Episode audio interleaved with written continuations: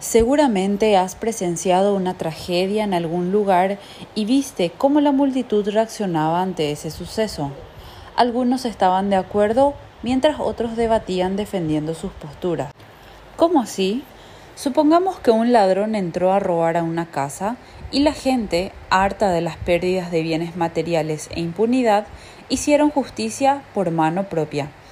Básicamente aquí vemos que son contratos conectados entre sí que se estaban cumpliendo en su turno. Pero si observamos un poquito más allá, notaríamos que la gente tiene un concepto de normalidad que es un equilibrio entre sus programaciones, de situaciones de los cuales ya están acostumbrados y lo ven normal, pero antes tuvieron que vivir experiencias por sus contratos para que la entidad fuera amoldando esas programaciones con el paso del tiempo y estos sean influenciados para los contratos futuros, que reaccionan con naturalidad o quizás con indiferencia o inconsciencia para algunas percepciones ajenas. Por otro lado, cuando hay un desequilibrio en las programaciones donde ya es extraño vivenciar una situación así, es porque no forma parte en la vida e incluso habrá un choque e incompatibilidad de ideales y emociones o programaciones. Y entonces defienden lo que consideran que aquello que no es normal, mientas, para otros sí.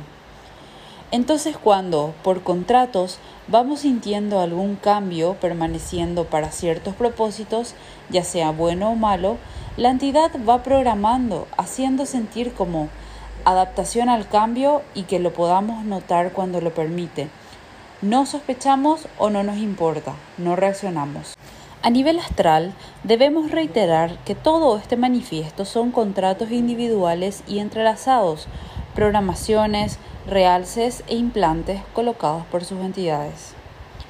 Esto no quiere decir que sea vislumbrado como algo aceptable, más sin embargo, parte de este sistema holográfico es tomarnos el tiempo de encauzar interés en la versatilidad de los papeles que puede interpretar cada pieza holográfica que funge como humano,